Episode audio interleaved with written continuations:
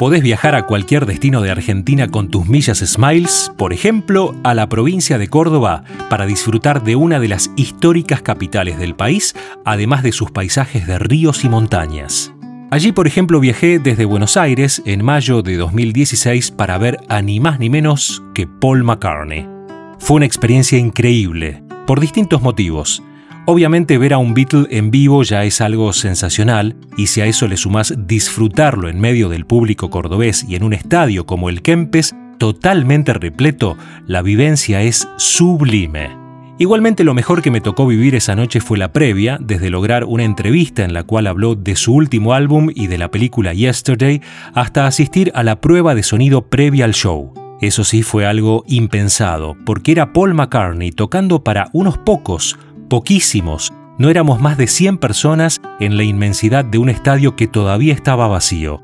Tengamos en cuenta que los soundchecks de Paul McCartney son como mini recitales. Estuvo una hora y diez minutos tocando para unos pocos antes de que abrieran las puertas del estadio.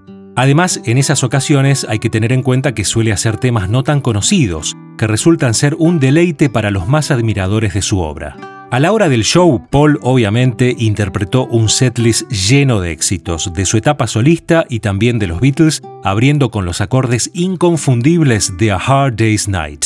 Cerca de 40 canciones de todas las épocas emocionaron y mucho. Fue un viaje a la nostalgia en el cual no faltaron las lágrimas de los allí presentes. Fue muy fuerte ver a tres generaciones cantando al unísono. Había familias enteras, padres, abuelos y nietos, en un acontecimiento que seguramente recordarán para siempre.